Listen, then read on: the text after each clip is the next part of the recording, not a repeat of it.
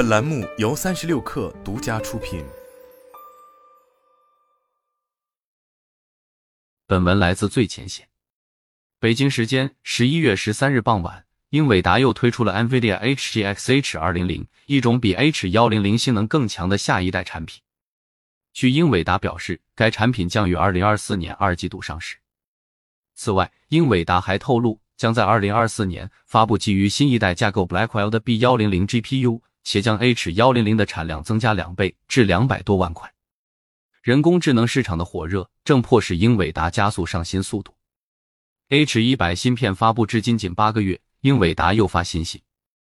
H 二零零是 H 幺零零的升级产品。仍然采用 NVIDIA RAP 超级芯片架构，主要面向超大规模的大模型训练和推理工作场景。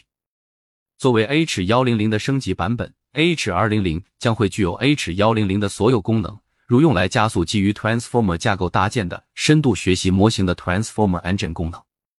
它最大的改变在于内存，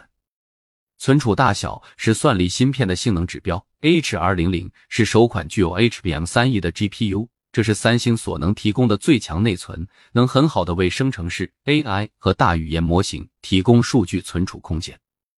与上一代 H 幺零零相比，NVIDIA H 二零零能以每秒四点八 TB 的速度提供一百四十一 GB 内存，容量几乎翻倍，带宽增加二点四倍。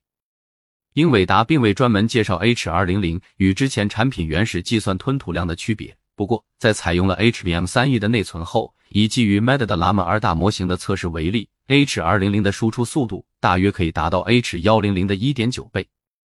，H 二零零对 GPT 三五的输出速度则是 H 幺零零的一点六倍。此前，M D 才发布了以大内存为主要特点的新品 My 三零零 X GPU，希望帮助大语言模型运算推理。英伟达 H 二零零发布后，会加剧在大模型推理市场的竞争。除了以内存为主要升级重点的 H 二零零加速器，英伟达还发布了 HGX H 二零零平台。HGX H 二零零会以四路和八路的配置提供，它可以用在本地云、混合云和边缘等不同类型的数据中心上。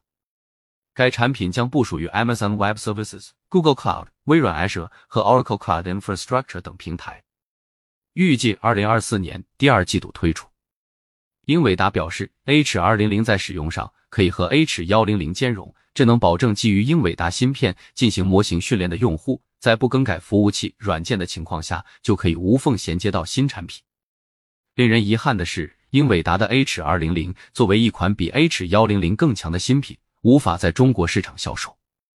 英伟达官方邮件回应三十六氪，H 二零零需要获得相关出口许可证才能在中国市场销售。不过，近日有消息称，英伟达已开发出针对中国市场的最新改良版系列芯片，HTX H20 L20PCLY 和 L 二 P Cle，主要基于 H100 改良而来，最快将于本月十六号之后公布。